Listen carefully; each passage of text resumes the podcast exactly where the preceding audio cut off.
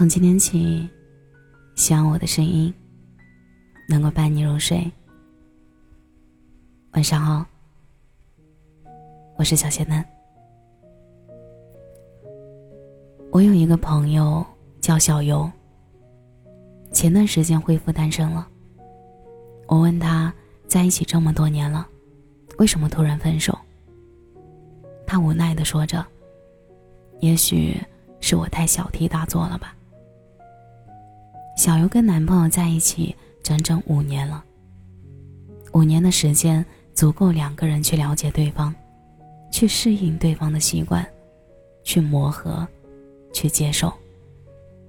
可哪怕五年的时间，也未必可以改变一个人。最终面临的只有两种选择：要么忍耐将就，要么一别两宽。很显然。小游是那个不肯将就的人，而分手原因乍一听，确实太过小题大做了。或许因为某一次深夜加班，男朋友没有给她打一通电话，甚至没有接她下班，她独自一个人走在深夜的街道上，饿着肚子往家走。也许因为某一天男朋友临时要去。和同事聚餐，扔下他一个人看完一场电影。或许因为某一天下班回家，看到男朋友窝在沙发里，看着电视，零食袋、臭袜子扔了一地，嘴里抱怨着他怎么回来的这么晚。可具体是因为什么，小游也说不清了。也许是这些无数个瞬间，但在某一点。一起爆发时，就会真的失望吧。失望他没有给深夜加班的自己打电话，失望他不担心深夜独自回家的自己，失望他忍心扔下自己独自一个人看一场电影，失望他从未帮忙分担家务，还嫌他下班太晚。可就像小游说的，其实很多事儿，我都很介意。很多很多看起来很小的事儿，我都很介意。其实我很介意你跟某个女生多说了几句话。我只是怕你觉得我太过无理取闹，所以一遍一遍的告诉自己，我不介意。其实我很介意你把我一个人丢在一个地方。只是我怕，你说我不给你自由，所以我假装不介意你把我丢下。其实我很介意，你说的同事聚餐，或者三五好友深午深夜不归。只是我怕你觉得我小题大做，所以我刻意不去打探你的行踪，假装不在意。其实我介意很多很多的事情，或许在你眼里，那些小事儿都不值一提的，但对于我来说却是在意的。我曾经看到过这样一个故事：女生和男生周末在外面吃夜宵时，正巧邻桌坐着男朋友的三五个女同事。女同事们都喝了酒，男朋友看着醉醺醺的女同事们，转头对女生说：“这么晚了，她们三个姑娘都喝了酒，不安全，我先送她们回去。”其中一个女生听闻，立马过来撒娇，表示感谢。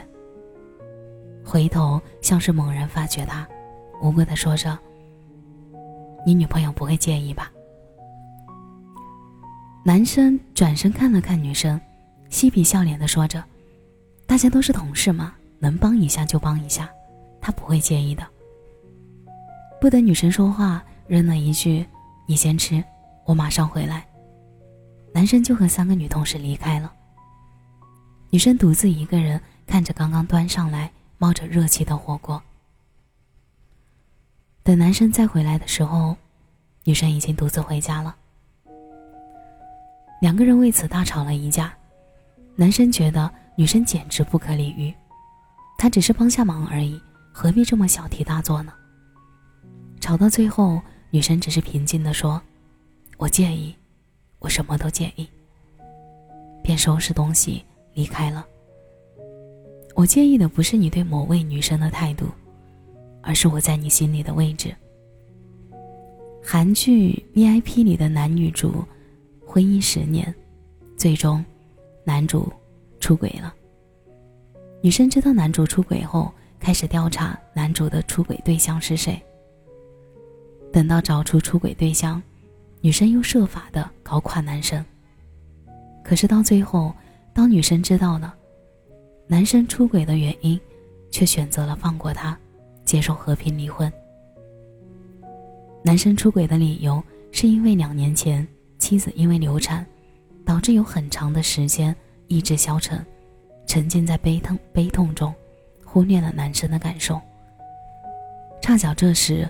男主的父亲过世，而男主是一个私生子，连去看望父亲都要遭受父亲妻子的辱骂。在他极度悲痛时，另一个女生出现了。这个女人是男主领导在外的女儿，也是一个不被承认的私生子。女人的出现正好安慰了男主，从而出轨。编剧或许想要一个平和的大结局。当女生得知这些后，觉得男主也是个可怜人，从而选择和平离婚。可是，在我看来，细思极恐。婚姻十年，女主甚至都不知道男主是个私生子。男主会告诉一个后来居上的小三，十年里却没告诉自己的妻子。婚姻十年，当父亲去世，男主没有告诉自己的妻子。却找另一个女人哭诉，还要埋怨妻子不懂他，不理解他。而这些都可以作为他出轨的理由，从而变成所谓的情有可原。可感情中，沉默不是体谅，而是欺骗。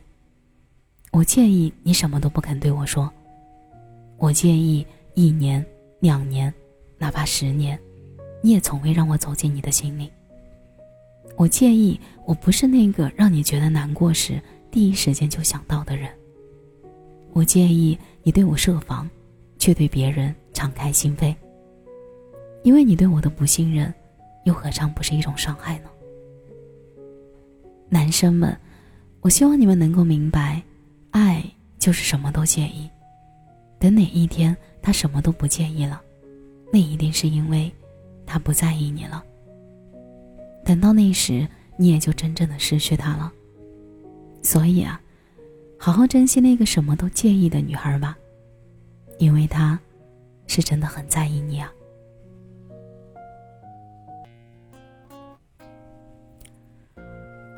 感谢你的收听，我是小仙嫩。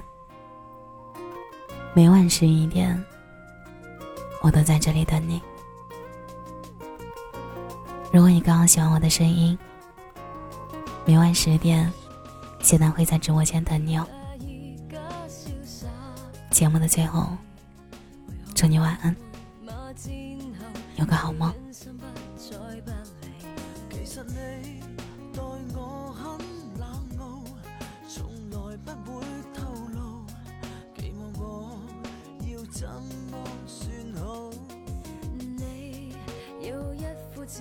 我衷心的心里，为着你，自公转找不到根据地。你有一百样缺点都喜欢你，谁共你？